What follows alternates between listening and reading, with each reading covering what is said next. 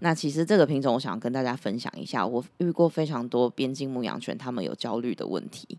那这个品种的特性的确比较容易在成年以后，特别是六月龄行为慢慢发展之后，他们比较容易会有焦虑的问题。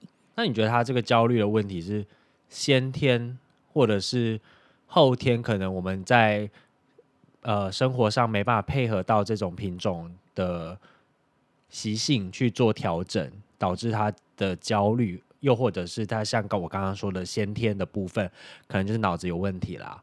我觉得他是先天综合他后天的影响，因为他这个加成起来的效果其实很大。对，嗯，因为其实我觉得，因为我最近突然有想到一件事情，就是我们之前不是有聊到高敏感吗？我觉得把这个狗可以，你你们可以大概把它理解成像高敏感那种人。就是他的确比较容易会形成焦虑，或者是你知道，像有一些类型、有一些特质的人，他比较容易会有情绪上面的问题，也就是因为他天生的性格带有一些比较容易把一些情绪放大，嗯，然后对很多事情他的感官都非常敏锐。那如果说他又加上，比如说，嗯，体力很好。